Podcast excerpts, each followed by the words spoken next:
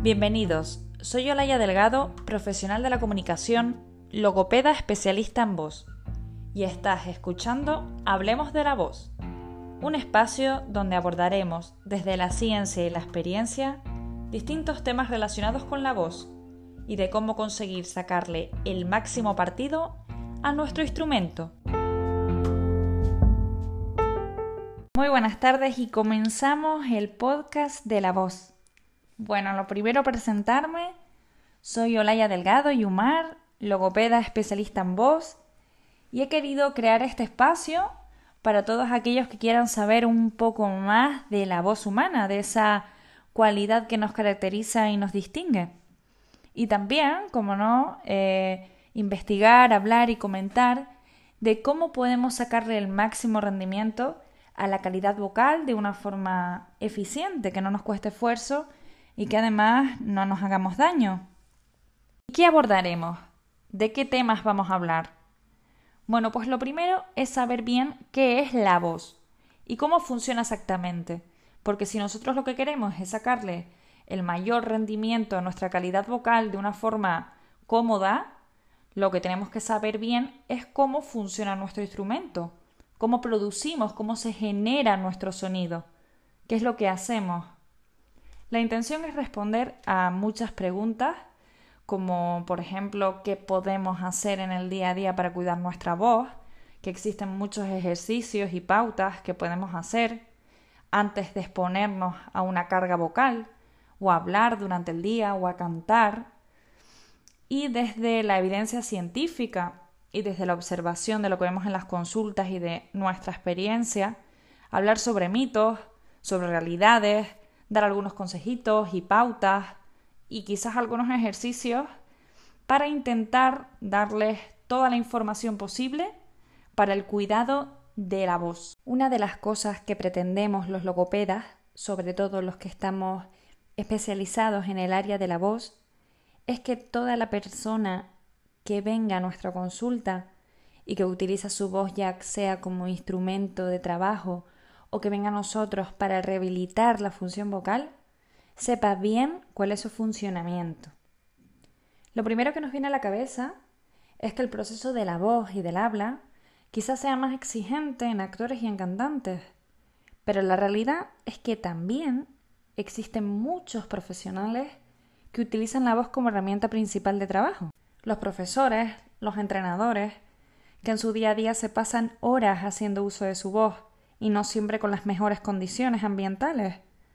También ocurre, eh, o lo mismo les ocurre a los locutores, periodistas y, como no, los podcasters, que además de hacer el uso de su voz durante horas, tienen que llegar a miles de personas.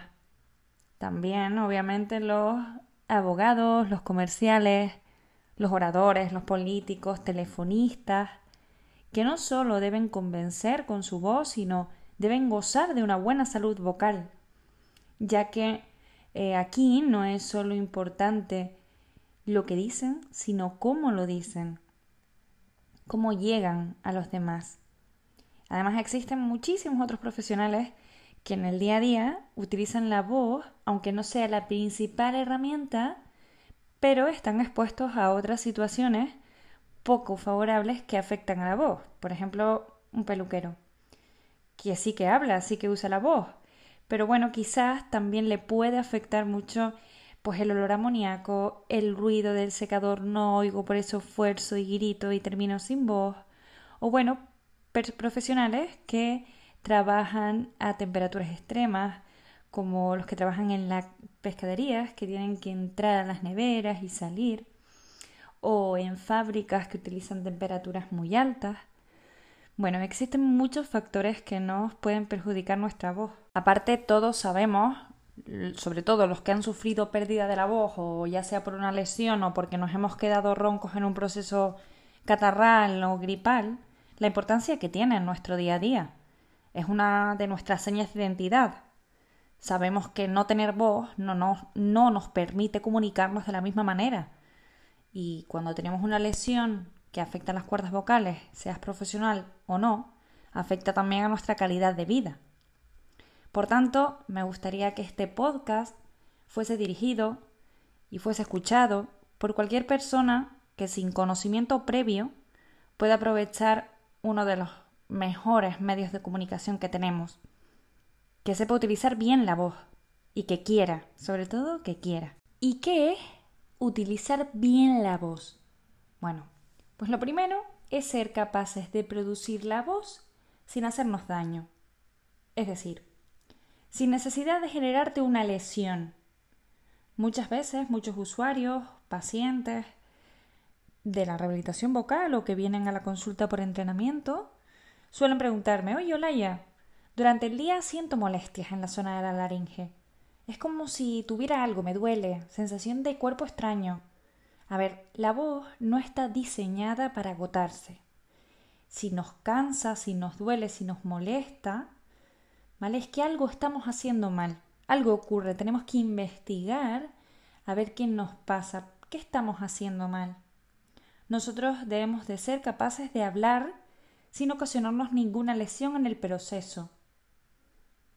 Segundo, deberías ser capaz de, si utilizas bien la voz, de usarla enérgicamente y el máximo de horas durante el día que tú quieras y tenerla tan libre al final del trabajo como al principio. Y tercero y último, tu voz debería ser capaz de transmitir todos los matices de significado que exige tu trabajo.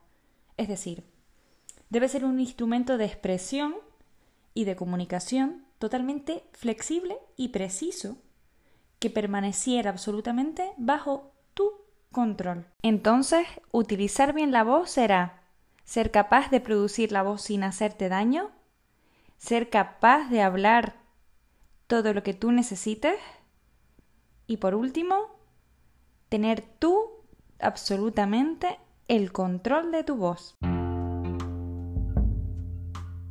Hasta aquí la presentación del podcast Hablemos de la voz.